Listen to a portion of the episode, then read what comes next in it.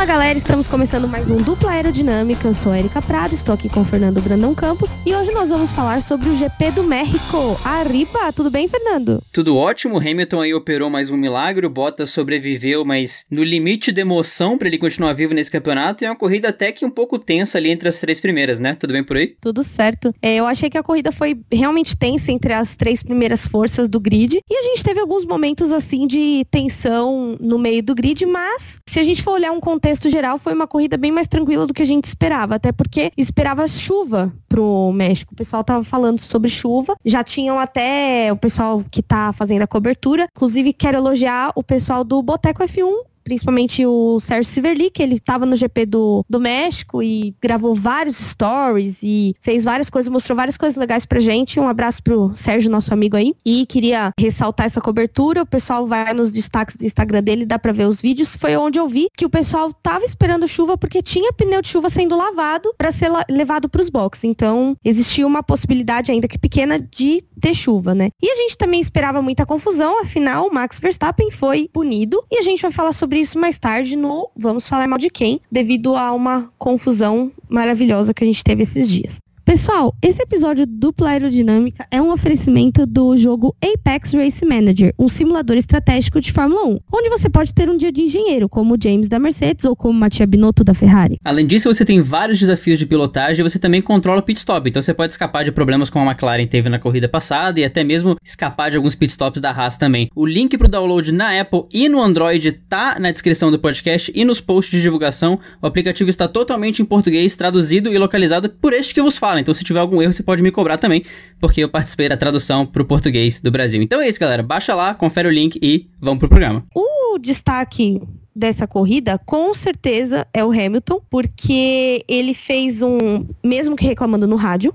ele fez um stint maravilhoso de pneu duro. Isso foi depois da primeira parada, ele começou de pneu médio e trocou para pneu duro. E aí ele falando pro pessoal no, no rádio, né? Gente, vai dar ruim. Gente, eu preciso parar de novo. Gente, socorro. Gente, me ajuda, gente, não sei o quê. E o pessoal usou o, o exemplo do Ricciardo, que segurou 51 ou 52 voltas o pneu de. o pneu duro, né? E fez uma ótima corrida também, né? Sim, o Hamilton é aquela coisa, né? Se tem algum piloto no grid que poderia levar esse pneu duro até o fim, seria ele. A gente já viu o Hamilton fazendo isso antes, mesmo que a contragosto, porque na última vez que ele fez isso também ele ficou reclamando no rádio para sempre, também ele foi cobrar, mesmo que de maneira um pouco mais amistosa ali, o estrategista da Mercedes depois da prova. É, mas foi um, um espetáculo de pilotagem, de preservação de pneu nesse sentido, né? A gente teve três destaques para essa preservação de pneu toda. Teve o Hamilton, teve o Ricardo e teve o Verstappen, que foram três pilotos que levaram esse pneu mais longe. O Verstappen ele conseguiu a proeza de aparecer nos comentários positivos e negativos hoje, mas a gente vai falar dele daqui a pouco. Ele não é Jesus, mas é onipresente. Né não?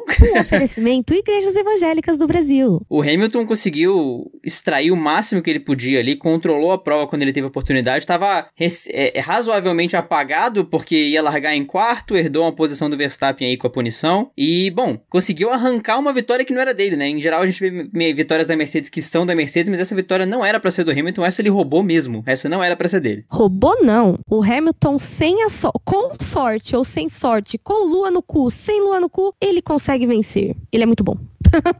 eu sou obrigada a admitir que o cara é nível alien, assim. Ele não. Não existe um piloto hoje no grid com a habilidade do Hamilton, né? A gente tem aí o Verstappen que é muito bom, né? Mas, né, mais ou menos, né? Eu acho que pro Verstappen falta um pouco da maturidade que o Hamilton já tem, até porque quando o Verstappen era criança, o Hamilton já estava na Fórmula 1.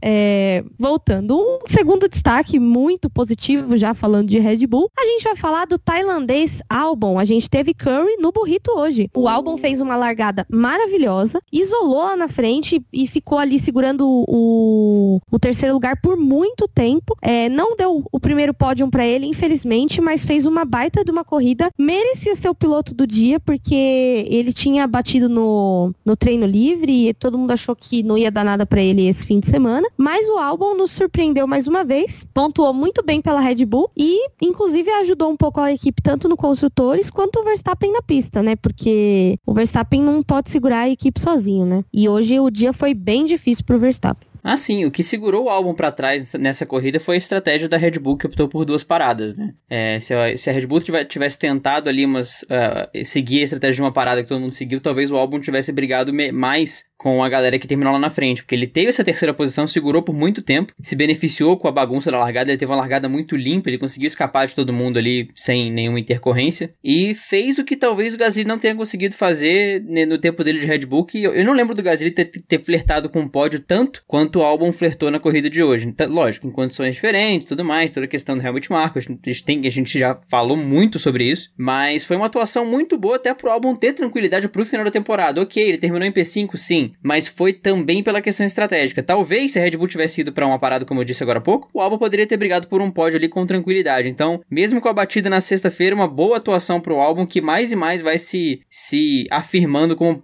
como o provável piloto Red Bull pro ano que vem. A melhor opção, pelo menos, parece ser, né? Sim. Eu acho engraçado que assim, o Albon tá com o pódio naquela coisa, né? Ele deu match no Tinder e agora tá conversando, tentando convencer o pódio a sair com ele, né? Vamos ver se até o final da temporada esse encontro finalmente acontece. Mas eu acho pouco provável porque agora não tem mais circuitos que favorecem o a Red Bull. Agora tem mais circuitos que favorecem a Mercedes e a Ferrari, né? Mas o Brasil está aí, nunca sabe se vai chover ou não. Inclusive, faltam menos de 20 dias para o Natal dos cabeças de gasolina brasileiros. Está chegando o GP do Brasil. Eu espero ver vocês lá no setor A. Né, Fernando? Com certeza. Só procurar a gente que a gente vai estar lá nos três dias no mesmo bate-lugar. Inclusive o pessoal da Podosfera, da Podosfera Brasileira, nós, o pessoal do Boletim do Paddock, do BPcast, o pessoal do PF1BR, que é o podcast F1 Brasil, o pessoal do Auto Radio e eu estou esquecendo alguém com certeza, Café com Velocidade talvez. Bom, não sei, enfim, nós vamos estar com uma camiseta que eu duvido que vocês não vão nos ver lá. E se vocês verem, por favor, nos vão nos dar um abraço, né? Que ninguém é obrigado a cerveja sozinho naquele calor.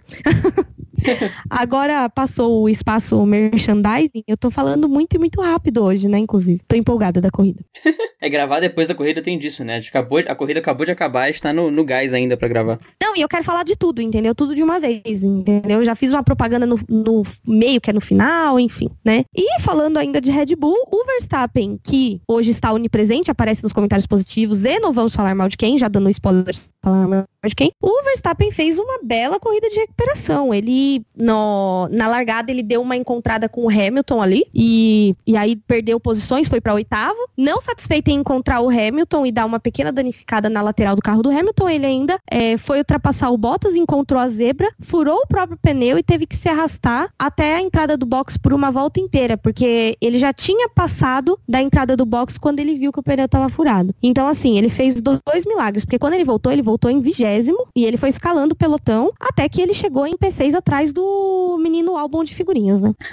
é, o Verstappen ele fez tudo que ele podia fazer para não aparecer nos comentários positivos. Tomou punição no sábado, se encontrou com Hamilton, se encontrou com Bottas, se encontrou com Magnussen, fez tudo que ele não podia fazer. Ele tava muito afobado na corrida também. Mas a corrida de recuperação que ele teve fez com que ele tivesse que aparecer aqui, porque ele foi para P20 no início da prova, totalmente último, e depois conseguiu se conseguiu remar, remar, remar, levar o pneu pro final da corrida também, que foi outro milagre, porque a quantidade de voltas que ele fez nesse stint merece reconhecimento. E conseguiu o P6, que era o melhor que ele poderia conseguir ali. Ficou atrás do álbum, bem atrás do álbum. Ele terminou 45 segundos atrás do álbum. Mas se você lembrar que ele estava em último depois da, das primeiras voltas, terminar em. conseguir pontuar já seria um milagre. Terminar em P6, então, melhor dos mundos para ele. Exatamente. Hoje a gente teve vários milagres. E hoje, falando de milagre, Checo Pérez, que é o ídolo no México, né? Até o tava ouvindo o pessoal da Band News, a Alessandra Alves, inclusive beijão pra essa querida. A Alessandra Alves estava comentando que numa novela, é, numa novela não, num seriado na Netflix que ela estava assistindo, que é mexicano, o pessoal cita o Pérez, né, como tem um cara correndo no trânsito e aí o cara fala: Você tá achando que você é o Checo Pérez?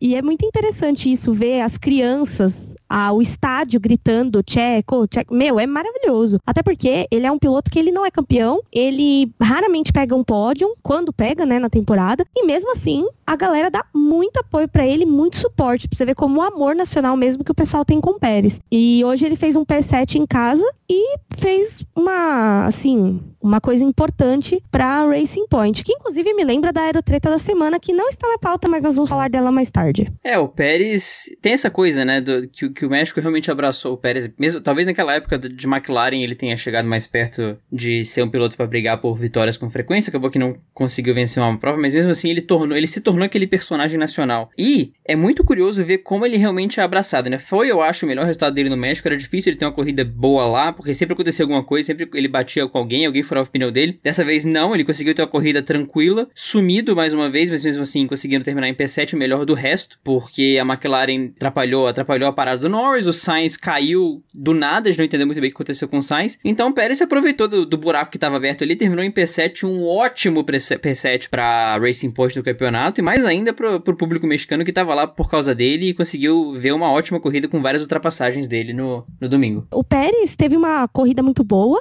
e muito boa no sentido de ter conseguido segurar o Ricciardo, porque o Ricciardo veio babando em cima dele, tão babando que inclusive ele também, ele foi fazer uma ultrapassagem no Pérez, ele deu uma travada de pneu, subiu na grama, fez um drift lá fora, inclusive nesse momento vocês imaginem aí uma trilha sonora da, do começo daquela musiquinha do Tokyo Drift, do... I wonder if you know.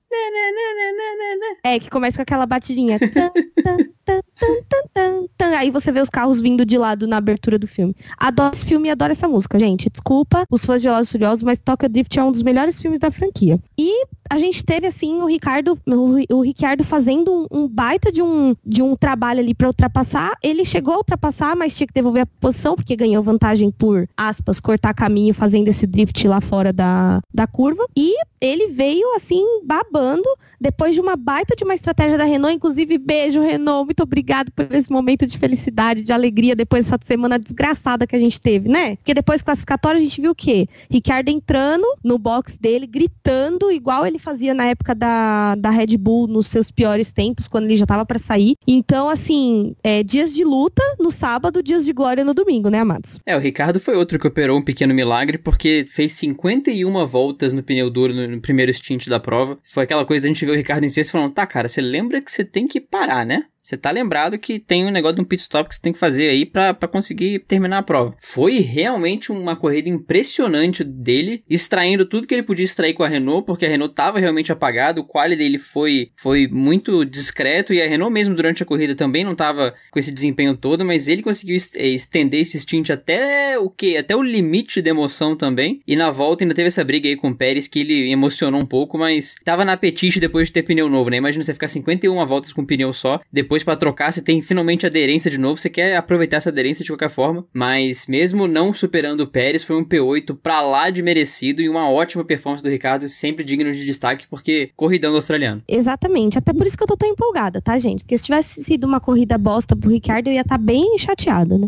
mas voltando aqui. E falando sobre os meus pilotos favoritos, a gente chegou, parece que a gente chegou nesse setor, né? Sainz fez uma corrida legal, tinha feito uma baita de uma largada, mas a McLaren fez umas umas artes aí no, no box hoje, né? Inclusive, a gente vai falar disso mais tarde. E o Sainz estava lutando ali com o Gasly pelo P12 como se fosse um P1, né? Sim, a briga dele levou, assim, quase uma volta inteira. A gente, os dois se cortando. O Sainz, o Sainz, ele tava muito agressivo hoje, fechando a porta para todo mundo, não importa quem vinha atrás, não, importa quem, quem vinha atrás dele, ele fechava a porta mesmo assim. Com o Gasly não foi diferente, eles ficaram dividindo ali, é, quase uma volta inteira lado a lado, um passava, o outro voltava, um espalhava, o outro voltava, então foi realmente uma briga, uma briga muito bonita. Acabou que o Gasly se deu bem. Foi essa briga que quase, quase quebrou a asa dianteira do Vettel, que vai ter que tirar a vida ali para não bater no Sainz. Mas uma briga bonita de ver aí que o Gasly acabou levando a melhor. O Gasly até pontuou depois, mas foi, foi o final da queda do Sainz que largou bem chegou a estar em quarto depois daquela confusão lá entre o Verstappen e o Hamilton, mas depois ele começou a cair, coisa que a gente não vê da, da McLaren, né? A McLaren geralmente quando ela tá ali em P4 ou P5, ela fica. Só que dessa vez o Norris teve problema no pit stop e o Sainz foi caindo, caindo, caindo, foi melhor para Toro Rosso nesse caso. É, e foi bem esquisito, inclusive eles devem ter tido algum problema e acabou que não foi falado porque o, o foco hoje estava nos três primeiros ali e no possível título do Hamilton. E engraçado que parecia que ele tava dançando, né, com o Gasly, porque o Gasly Sim. colocava para um lado, ele colocava pro outro. Aí um rodava no outro, aí um rodava no outro. É, parecia uma, uma coreografia de Zuki, né? Até brinquei no Twitter que eles estavam dançando Despacito.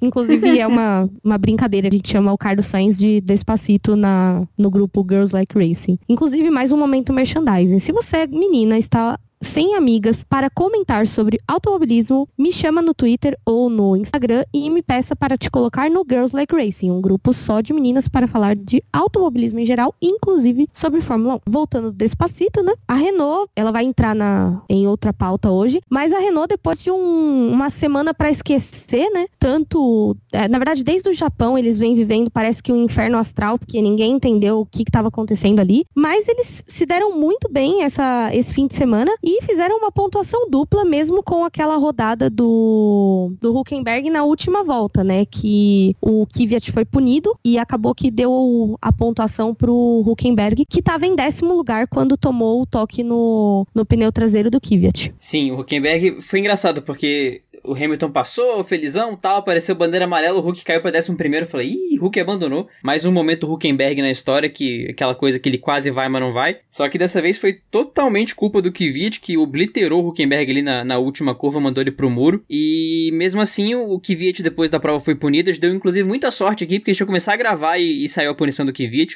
Obrigado, FIA, por essa punição ter saído tão rápido. Merecidíssima, porque o Kvyat simplesmente mandou o Hulk pro muro de graça. E o Hulk acabou sendo aí mais um pontinho para a Renault, que conseguiu um P8 com o Ricardo, um P10 com o Huckenberg, separados aí pelo, que, pelo Gasly em P9. Essa pontuação é muito importante, primeiro porque a Renault perdeu os pontos do Japão, né? Que colocariam a Renault com segurança ali em, em P5. E agora a batalha entre a Renault e a Racing Point e a Toro Rosso está completamente aberta. Tinham 10 pontos separando as três. É, então, qualquer pontuação dupla, mesmo que ah, o Huckenberg fez só um ponto, um ponto faz a diferença no meio do pelotão. Foi muito bom, então, pro, pro Huckenberg conseguir sobreviver esse acidente e conseguir pontuar com a punição do, do Kvyat. Talvez, eu, eu, estava até discutindo isso aqui agora, muito provavelmente foi a questão da volta atrás. Como o Hamilton passou e o Huckenberg devia estar tá rodado, talvez ele tenha ficado a volta atrás. Quando ele passou a linha, mesmo sem a asa, ele passou em, em décimo primeiro, porque ele passou a linha de chegada. Só passou sem asa traseira. Então aí fica o P10 do, do Huckenberg mesmo todo estrupiado. E hoje nós sentimos a dor e a delícia de ser fã da Renault, né? Mas enfim, e voltando a Toro Rosso, né? Que você citou nessa confusão toda, né? A Toro Rosso fez um final de semana muito bom, ao contrário da, da Red Bull, que da Red Bull não, da Renault, que tava meio capenga e se levantou. Eles fecharam o fim de semana com chave de ouro, né? Colocaram os dois carros no Q3 e o Gasly fez um, um P9 aí, mesmo com toda a confusão, só o Kvyat que acabou se lascando no final porque fez garotice, né? E falando sobre garotice, vamos entrar no quadro favorito de todo mundo, o Vamos Falar Mal de Quem? Bye.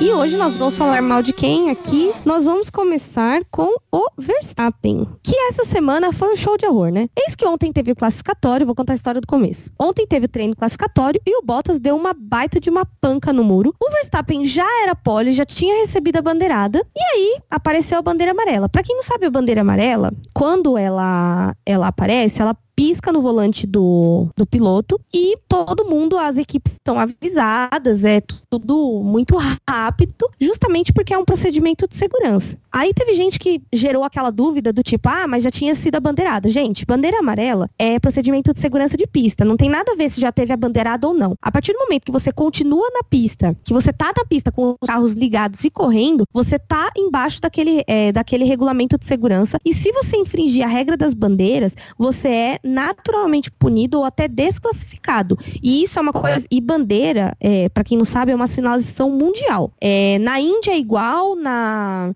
no kart é igual, tem todos os, os tipos de corrida, bandeira, as bandeiras são iguais. Bandeira verde é para andar, bandeira amarela é atenção e redução de velocidade, bandeira vermelha é para parar e bandeira quadriculada é fim da corrida, né? Bandeira azul é retardatários e, enfim, vocês entenderam. Então, assim, o Verstappen, ao ver a bandeira amarela, ele não reduziu a velocidade. E aí foi aquela confusão. Ele viu, ele não viu, ele viu, ele não viu, ele viu, ele não viu. E assim, vamos supor que numa hipótese absurda, mas que ele não tenha visto o volante dele piscar em outra cor. A equipe vê a bandeira amarela e a equipe acompanha a aceleração deles ao vivo. Alguém da equipe podia ter falado, ô Amado, vamos reduzir aí, que tá o osso, né? E na verdade não aconteceu nenhum um dos dois. Para piorar a situação, começou a investigar. Quem sabia se ele tinha reduzido ou não. Aí a FIA primeiro ia investigar, depois não ia investigar. Para investigar, o próprio Verstappen, na coletiva depois da corrida, falou que tinha visto, mas que não diminuiu. E aí, meu filho, a treta começou. A internet foi abaixo, foi unido em três posições, né? Ou duas? Três em três posições e ele acabou é, ainda tomando dois pontos na carteira pela imprudência. Porque, gente, essa punição era necessária por segurança. Um carro é, vindo em alta velocidade, a quase 300 km por hora, se ele bate no obstáculo parado que é o carro do Bottas que estava parado, é hiper perigoso. A gente teve o caso do Hubert, que foi mais ou menos isso que aconteceu, né? Bateu no obstáculo parado. O caso do Billy Monger também, que foi que ele bateu num obstáculo parado. E, meu, você. Um carro a quase 300 por hora, ele é um projétil. Você bater no obstáculo parado, o impacto é muito forte. Então, assim, obviamente que isso ia dar merda. E acabou que puniram o Verstappen, eu achei que foi uma punição justa. E acontece, né, gente? Coisa de corrida, foi punido, segue o jogo, né? Sim, nesse caso, se punissem como puniram por mim, tudo bem. Se não tivessem punido, o Verstappen teria álibi também. Mas a punição foi correta. Eu explico. O Verstappen realmente ignorou a bandeira amarela, como ele mesmo admitiu. E eu entendo de onde ele vem, porque naquela volta mais rápida você tá 100% focado e você tá totalmente é, imerso naquela volta. Ele admitiu, falou, cara, eu não, eu não tirei o pé. Porque era a última curva tal. Eu, eu entendo de onde ele vem, mas ele admitiu a culpa para tomar a punição. Isso não o defende. O que acontece? Quando o Bottas bateu, ele destruiu os sensores daquela parte da pista. Então a bandeira amarela digital que apareceria no volante dele naquele momento não piscou. Mas ao mesmo tempo, uma bandeira amarela normal analógica tava lá e ficou claramente visível que o Verstappen tinha visão da bandeira e do Bottas parado. Então assim, caso decidissem por um milagre não punir, teria o argumento do, poxa, o Bottas destruiu os sensores tal, não apareceu no volante, mas mesmo assim, tinha uma bandeira amarela, an amarela analógica no local, que deu para ver claramente que estava no campo de visão do Verstappen, foi visível, não foi um blur, ela estava totalmente visível pro Verstappen, e o Verstappen não tirou o pé. Então, assim, você sabe de onde ele vem, tipo, o cara tá com a cabeça a mil ali, o Bottas tinha acabado de bater, então para quem vinha de trás, o Hamilton, o Vettel, essa galera que tava no miolo do circuito ainda, a equipe veio e avisou, falou, ó, tira o pé, já desiste, porque o Bottas bateu na última curva. O Verstappen estava chegando lá quando o Bottas tinha acabado de bater. Então, foi meio que um momento em cima da hora que o Verstappen, imerso na volta, não deu a devida atenção para a bandeira e por isso foi punido com com razão, tem que ser punido quando você ignora a bandeira. E ainda teve o fator do, do Bottas ter destruído os sensores daquele setor da pista e não ter, não ter possibilitado que a bandeira amarela piscasse no volante do Verstappen. Então, na, talvez não um erro juvenil do Verstappen nesse caso, mas uma, uma junção de fatores, uma tempestade perfeita para ele cometer um erro. E talvez por isso também ele tenha admitido, porque foi uma junção, ele não foi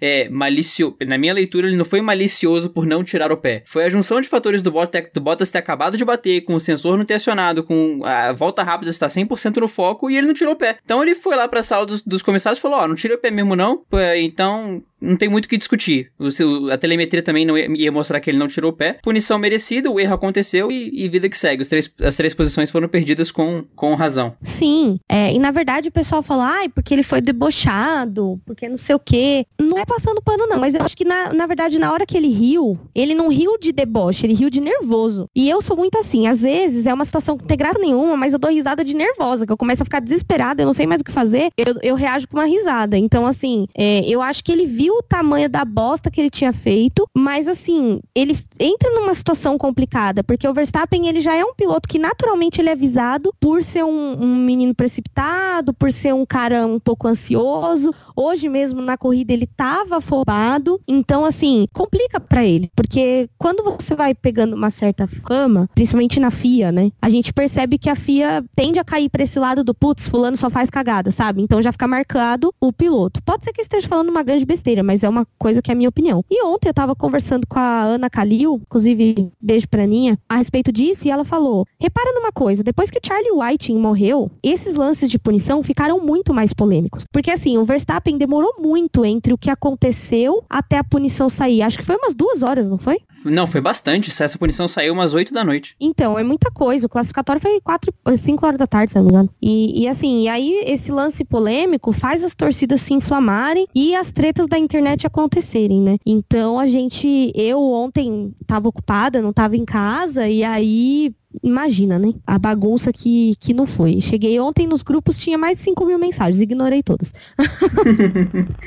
E voltando ao nosso Vamos Falar Mal de quem? Vamos falar mal falando de classificatório. A gente aqui que o Bottas, é, em sua última tentativa de volta rápida, ninguém justifica como, ele simplesmente estampou o muro. Sim, ele foi chegando pra esquerda, foi chegando pra esquerda e de repente o muro ali. É, não, não teve muito para onde escapar. Ele gerou um pequeno anticlímax, porque Vettel, Hamilton e Verstappen ainda vinham para brigar por essa por, o Leclerc também. O Vettel, inclusive, falou que ele vinha numa volta muito boa, mas não conseguiu aproveitar por conta da bandeira amarela é, do incidente. Então, realmente, um, um momento de de, anticlímax e um acidente estranho do Bottas, porque ali não é a região que geralmente tem acidente, a, a, não à toa foi diferente, assim. O carro se destruiu muito, os equipamentos no local também devem ter levado um bom tempo para ser, serem consertados. Um ponto positivo é que a Mercedes não precisou de punição para fazer troca de peças, ela conseguiu botar o Bottas em sexto mesmo, é, não teve que trocar caixa de câmbio, não teve nada disso. Mas mesmo assim, um acidente muito estranho pro Bottas que começou o ano tão bem, começou o ano brigando pelo título, mas agora voltou a ser o Bottas de sempre. Eu acho que nem é um Bottas de sempre, né? O pessoal até tava comentando, ah, o esse Bottas 2.0 que todo mundo espera não existe. Cara, quem é Valtteri Bottas nunca será Nico Rosberg. Um grande beijo, né? E até a semana que vem, não, brincadeira. Tô empolgada hoje. É, eu acho que o Bottas fez uma cagada ali, mas é uma cagada que tá passível de acontecer com qualquer piloto. O tenso é consertar o carro do classificatório até a corrida, né? E assim, a Mercedes, sabendo, é, não sabendo que era impossível, foi lá e fez, né? Porque eles conseguiram trocar metade do carro sem ser punidos por troca de peças, né? Isso sim é um milagre. É um milagre aconteceu, nós temos que louvar. Inclusive, isso me lembra uma propaganda da Honda. Isso é do seu tempo, Fernando? Não que eu me lembre. Tinha uma propaganda da Honda, que na verdade isso é uma música do Padre Marcelo, bem famosa no final dos anos 90, começo dos 2000. E aí fizeram uma propaganda da Honda na época, que era assim: um milagre aconteceu, nós temos que louvar. O que era bom ficou melhor. A Honda conseguiu se superar. A partida tá na mão, o farol arredondou. Nossa. Freio a disco, design mais bonito, louvemos a Senhor, aleluia. Só que eu não lembro de que carro que era essa propaganda. E voltando a falar de milagres, né? A Ferrari, a gente achou que ia fazer um milagre essa semana, mas assim, não fez. Ela fez um, um ritmo de corrida, imprimiu um bom classificatório, porém, chegou na corrida, foi, foi, foi.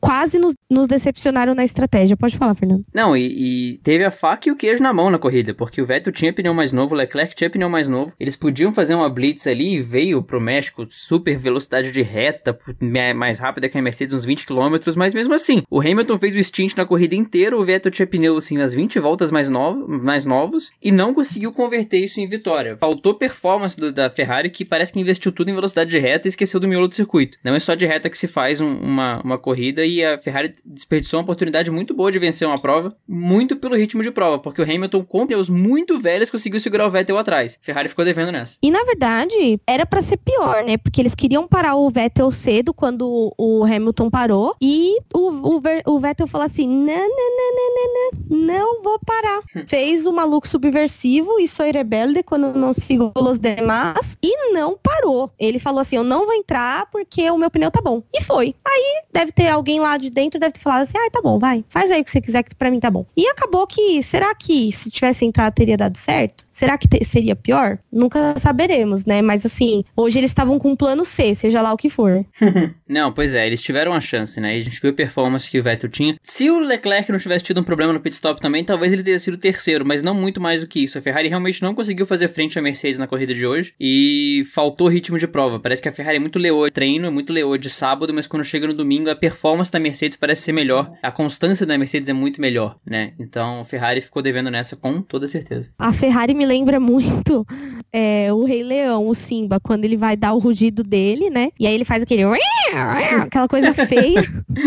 e aí no classificatório aparece o pai dele, né? Que faz aquele. aquele rugido de leão. Quando chega na corrida, volta a ser o Simba de novo, fazendo aquele chiado que ele chama de rugido. Porque, gente, Ferrari, me ajuda a te ajudar. Sai desse vamos falar mal de quem, pelo amor de Deus, que eu não aguento mais. E falando sobre, é, ainda sobre quem tava nos pontos positivos e negativos, né? A McLaren te, tinha tudo para dar certo com o Sainz e com o Norris esse fim de semana, porque fez um baita de um classificatório ontem. Mas hoje chegou na corrida, falharam no pit stop do Norris, a roda traseira, acho que direita, é direita, não foi fixada corretamente e, e aí ele saiu com a roda solta, teve que parar no final do box, aí volta o carro pro box, tem que voltar empurrando, aí troca de novo, aí coloca ele para dentro da pista. E assim, eu não tinha prestado atenção numa coisa. A Camila Bairros falou o seguinte: ela falou: vocês querem apostar quanto que o Norris vai completar 80% da corrida e vai abandonar? Dito e feito, quando o Verstappen, o Verstappen, ó, quando o Ricciardo entrou para trocar o pneu, o Norris também entrou e também abandonou. Porque ele estava em vigésimo né, mesmo, né? O que, que ele ia fazer? Pois é, apostou ali num possível safety car, porque tem isso. Lembra da Gabriela Jase do. E do. Esqueci o nome do cidadão que tava conversando com ela. Acho que não foi o Rodrigo. Sim, enfim. Eu lembro da Gabriela Jase comentando comentando sobre isso que rolou uma conversa de quais são os benefícios do Norris ficar na pista. E vem muito disso. Vai que tem um safety car perdido e ele consegue voltar para a prova. Ainda tem coleta de dados, a gente sabe como é que eles começam a saber como o carro se comporta com o pneu X no circuito Y. Então, vale a pena ficar na pista ainda, just in case. Vai que rola alguma coisa e ele volta para a corrida. Mas, né, era uma corrida ótima para McLaren, já estendendo aqui também para a questão do Sainz que a gente já comentou. O Sainz e o Norris chegaram no Q3, largaram como os melhores do resto, ficaram como os melhores do resto durante a prova, mas o Norris sumiu por causa do pit stop. E que azar que o Norris tá tendo essa temporada, porque parece que tudo isso acontece só com ele, é impressionante. E o Sainz caiu naturalmente por conta do problema no carro dele, que certamente algum problema ali, não foi a performance natural da McLaren. E por lá ficou a corrida melancólica da McLaren, que já tem ali o quarto lugar do campeonato de construtores garantido, então pelo menos nisso não vai fazer falta. A McLaren tá assegurada no P4 com, com uma certa tranquilidade. É cagada de iniciante isso daí, né? Porque quando a Haas também faz essas cagadas, inclusive dois anos seguidos na Austrália isso aconteceu, a gente cai matando e por que não cair matando em cima da McLaren, né? Que tinha tudo para dar certo e um box acabou com a corrida toda, né? Inclusive, falando em atrapalhada do box, a Alfa Romeo também hoje fez o, o Giovinazzi perder tempo e posições ali com uma cagada parecida que ninguém entendeu ainda o que aconteceu, né? É, o carro da Alfa Romeo pulou, foi curioso porque o, o Giovinazzi parece que deu um motor antes da hora, foi liberado antes da hora. O carro dele deu um pulão, depois já tiveram que voltar, levantar o carro e botar o pneu de novo. Dos males o menor, pelo menos ele não tentou sair como o Norris tentou tentou. Então, pelo menos isso também não prejudicou a corrida que ele poderia pontuar, mas uma atrapalhada que merece ser registrada. E, e foi um festival de problema nos pits, né? Porque foi Norris, foi Giovinazzi, foi Leclerc, todo mundo tava afobado aí no GP do México, que inclusive teve problemas de problemas estomacais e de diarreia pra uma galera aí que, inclusive, o próprio Sérgio Civelli comentou que o, o Lito Cavalcante falou para ele que era para tomar cuidado com a água do México para tomar só suco e refrigerante, porque a água é muito perigosa. E pelo visto a água fez várias e várias e muitas vítimas esse final de semana. É, até mandaram mandaram para mim no Twitter estomatite geral. É um nome bonito pra cara coletiva, né, gente? Todo mundo ali tava o quê? Cacaganeira, né? comida, comida com muita pimenta. Inclusive, ontem eu fui querer fazer uma reprodução do GP do México e quis almoçar no Taco Bell, bonita. Não façam isso no calor, viu, gente? Não recomendo. Tô o dia inteiro rainha. Hashtag intimidade demais no dupla aerodinâmica, né? É, uns episódios atrás eu contei sobre meu acidente no, na faculdade, então já, já, a galera já tá acostumada aí.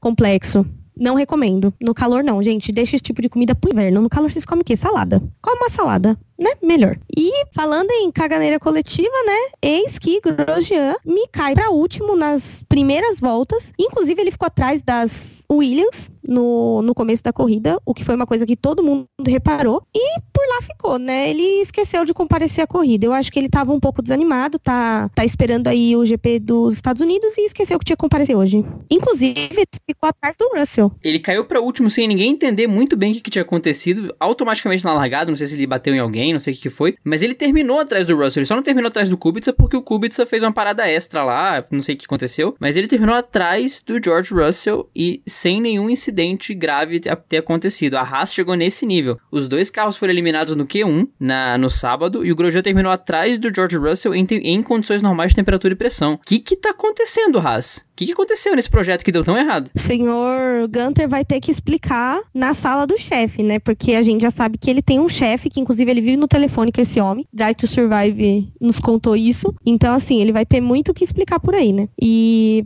ainda continuando falando mal da galera, eis que tivemos o He Came Like a Torpedo versão 2019, né? Eis que Kvyat deu um toque no, no Huckenberg, né? E foi um toquinho mínimo. E tirou o Huckenberg na última volta. Sim, é, o, o Kvyat vinha emocionado ali no final da prova, tocou o Huckenberg que foi parar no muro. Pelo que eu entendi, o Huckenberg cruzou a linha sem asa. É, então, merecidíssima punição para cima do Kvyat, que jogou fora um bom resultado para Toro Rosso. Toro Rosso classificou bem, os dois carros no Q3 pararam cedo, estavam na corrida deles, tranquila, tranquilidade, mas o Kvyat teve esse lapso mental aí, jogou fora os pontos dele. O Pierre Gasly terminou em P9 e ainda conseguiu pontuar um pouquinho, mas foi um lapso mental, uma cagada aí que não precisava acontecer e punição merecida pro Kvyat. E o último tópico do Vamos Falar Mal de Quem não é uma equipe, não é um piloto, não é um autódromo, não é um país. É a fabricante de pneus, a dona Pirelli. Inclusive, Pirelli, não sei o que significa Pirelli, não faço ideia. Mas se eu tivesse que chutar alguma coisa, Pirelli seria uma mulher.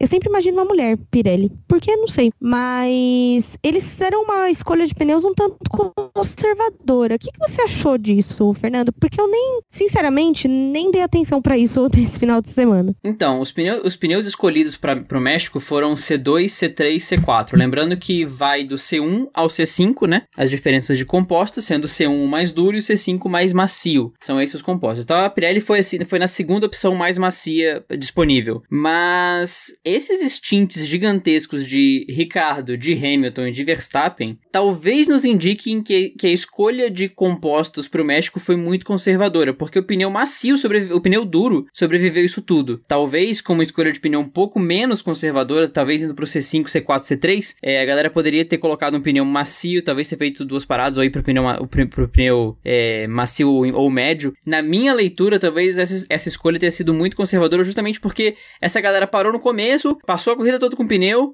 mesmo que o Hamilton tenha terminado no sacrifício, como ele realmente terminou, talvez essa escolha não tenha sido das melhores. Isso me lembrou muito aquele GP da Rússia, que foi um dos primeiros, se não o primeiro, que o, o Rosberg travou tudo na largada, parou na primeira volta e terminou com o mesmo pneu. Tá, lá foi porque a escolha foi mal feita. Talvez pensar em fazer uma escolha mais macia pro ano seguinte melhore a questão estratégica no México e até as batalhas, porque você entrega um pneu que o cara pode pisar mais, ele não precisa ficar segurando o pneu a corrida toda e mesmo assim ele se encaixa melhor na pista. Não sei, é uma opinião pessoal vendo esses instintos gigantescos de todo mundo. Talvez role uma mudança aí pro GP do México ano que vem. E vamos esperar, né, para ver tudo que vai acontecer. Espero que a, a Pirelli traga mais surpresa ano que vem, até porque esses pneus ainda que minimamente são sempre alterados, né? Então vamos ver o que que vem nos testes de 2020, né? 2020 o último ano desse regulamento, tan tan tan. Vamos ver o que vem depois. E eu espero que eles mudem um pouco esse pneu que favorece bastante a Mercedes, né? Eu acho que agora, no final da temporada, que todo mundo se adaptou. Então, eu acho que pro ano que vem deve ter um pouco mais de estratégias menos conservadoras e mais ousadas, porque agora todo mundo já tá conhecendo melhor o rendimento dos pneus. Bom, pessoal, e agora nós vamos para o nosso a nossa aerotreta da semana, que hoje tivemos uma uma emoçãozinha aí.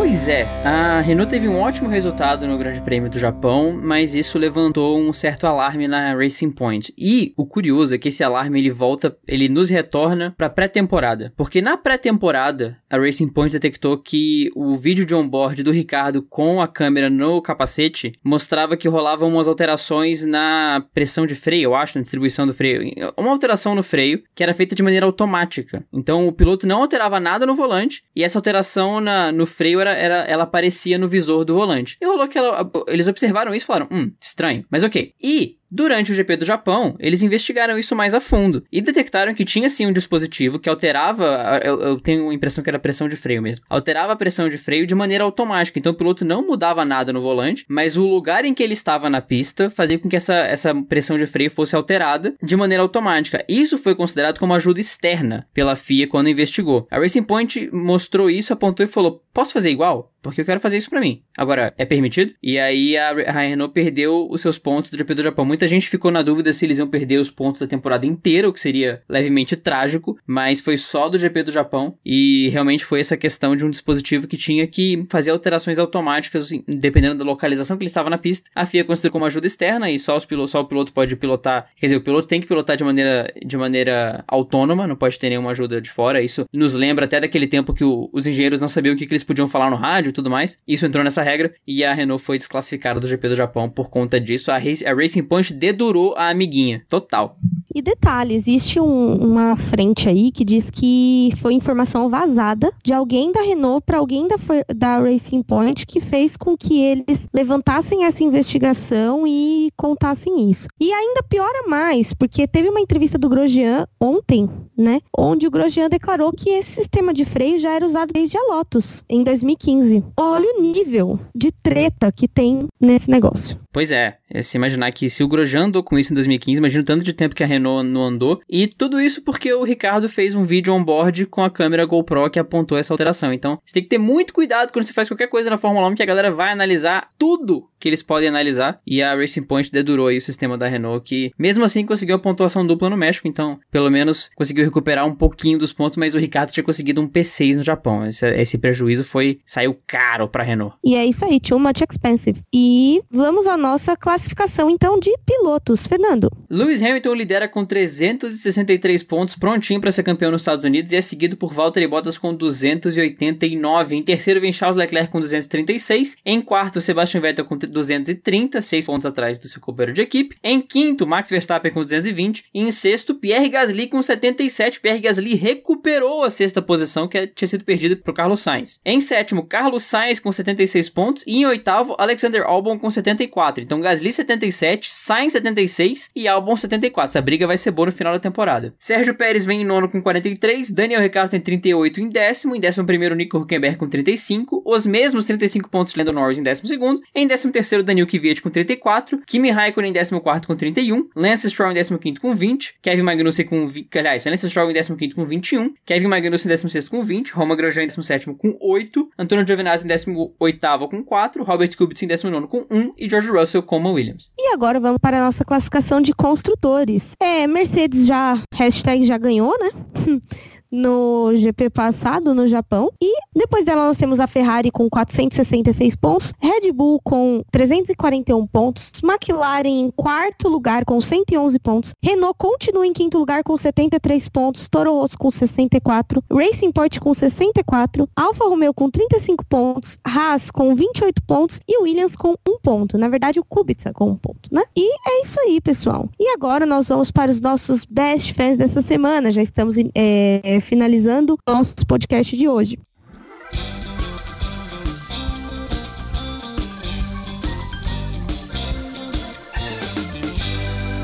Os best fãs do Twitter, Fernando. Wesley Vinícius Kovarik, San Carelli, que voltou, Camila Barrios, Júlio Vietes e suas pérolas, Gabriela Dias, Léo Alves, Vitor Messinger e Michele Bragantini. E no Instagram, Insta, Instagram, sanduíche, deu bug aqui no, em falar Instagram. No Insta nós tivemos a Thalita Lima, o Jonatas Melo, o Júlio Ferreira, Mara Soares, Patrick Lisboa, Bruna Léo, Valentina Cataoca. Muito obrigada a todos os nossos best fans, quem postou que estava nos ouvindo, quem comentou nos grupos de WhatsApp, quem interagiu com a gente de forma pessoal, nos grupos de WhatsApp, etc. Eu queria mandar um beijo especial pro Agenor Prado e pra filha dele, que inclusive toda segunda-feira, depois de corrida, vai pra escola escutando a gente. Inclusive, desculpa o palavrão. um beijão para todos. E a gente vai ficando por aqui, né, Fernando? Tem alguma coisa a acrescentar pra hoje? Acho que por hoje é só. Cobrimos o GP do México e estamos prontinhos pro título do Hamilton nos Estados Unidos. Ou não. Ou não. Tô enchendo só. Então, pessoal, é isso. Para nos encontrar nas redes sociais, arroba Aerodynamic e no Facebook Dupla Aerodinâmica. Para me encontrar no meu perfil pessoal, arroba Eri Coke no Twitter e arroba Coke tudo junto no Instagram. Um grande beijo. Para encontrar nas redes sociais, arroba no Twitter e no Instagram, também dando meus pitacos nas redes sociais do Dupla com a Erika. Para você que tá nos ouvindo no Apple Podcast, não esqueça de deixar sua avaliação de 5 estrelas e uma recomendação, porque ela é muito importante para nós. Se você quer mandar um áudio áudio para participar do Best Fans. O link tá em todas as descrições de todos os episódios e também a gente pode mandar o link para vocês só pedir de Twitter esse link de vez em quando também. Vejo vocês semana que vem pro GP dos Estados Unidos. Um abração para todo mundo e até lá.